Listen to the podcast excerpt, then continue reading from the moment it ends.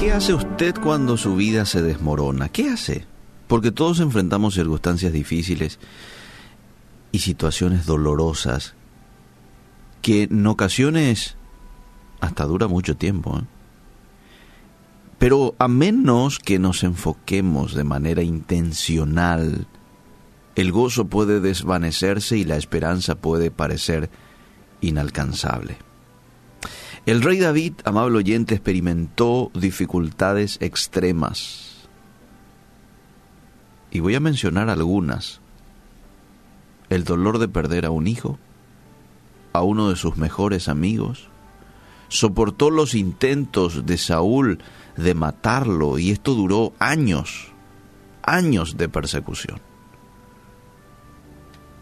Más tarde una rebelión encabezada por su propio hijo, qué situaciones difíciles enfrentó este siervo de Dios, pero aún en tiempos difíciles, David encontró esperanza y paz en Dios.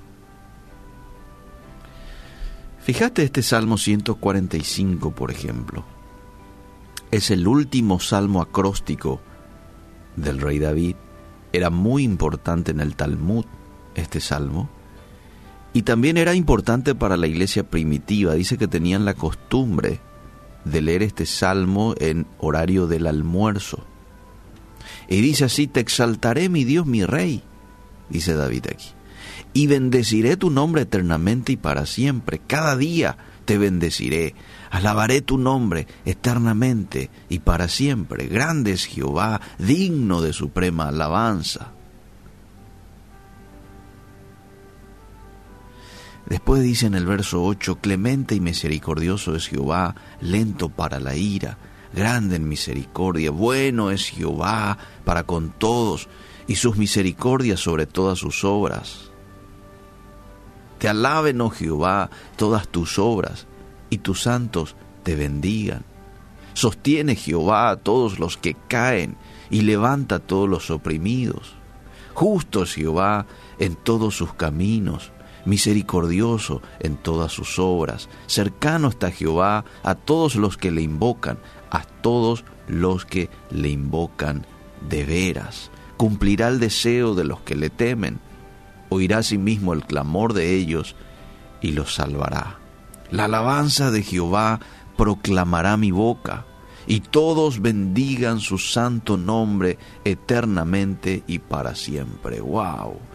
Este salmo está lleno de alabanza, alabanza a Dios, exaltando la grandeza de Él, su fidelidad, su misericordia, su sano cuidado para con sus hijos. ¿Por qué podía David confiar en Dios?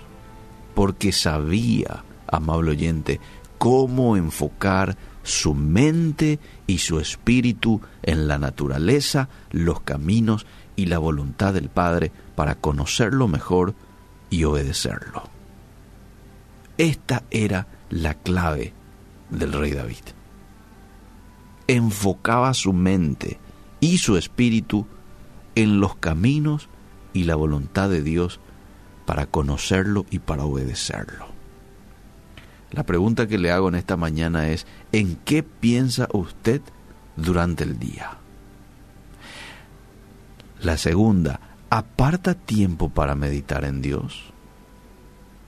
Hmm.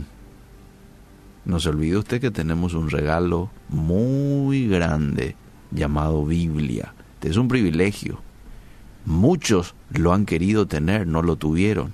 Nosotros sí lo tenemos.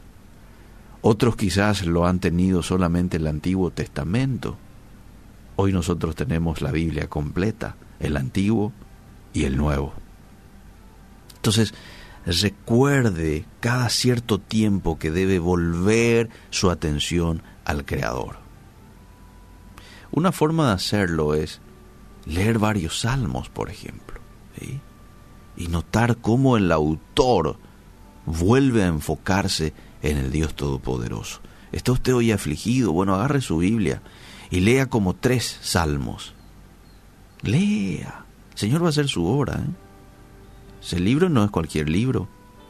Ese libro es un libro poderoso, capaz de cambiar su corazón, su mente, restaurarlo. Eso es lo que dice la Biblia con relación a la ley de Jehová. La ley de Jehová es perfecta, dice un texto, que convierte el alma. Esa parte negra de usted, esas malas costumbres que tiene, esos deseos pecaminosos, eso es su alma.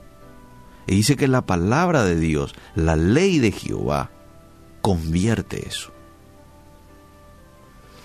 Va a ser muy bien hoy usted en concentrarse una y otra vez en el Todopoderoso. David encontraba paz en medio de la agitación. Hoy quiero seguir yo el ejemplo del rey David. ¿Y usted? En tiempos de dificultad, pero en tiempos de alegría también. En tiempos de aflicción, pero también en tiempos de bendición, ponga sus ojos en el Padre Celestial y medite en su palabra. Viva enfocado en la persona de Dios y haga lo que la Biblia dice, orad sin cesar, orad sin parar. Eso es una comunión ininterrumpida con el Padre.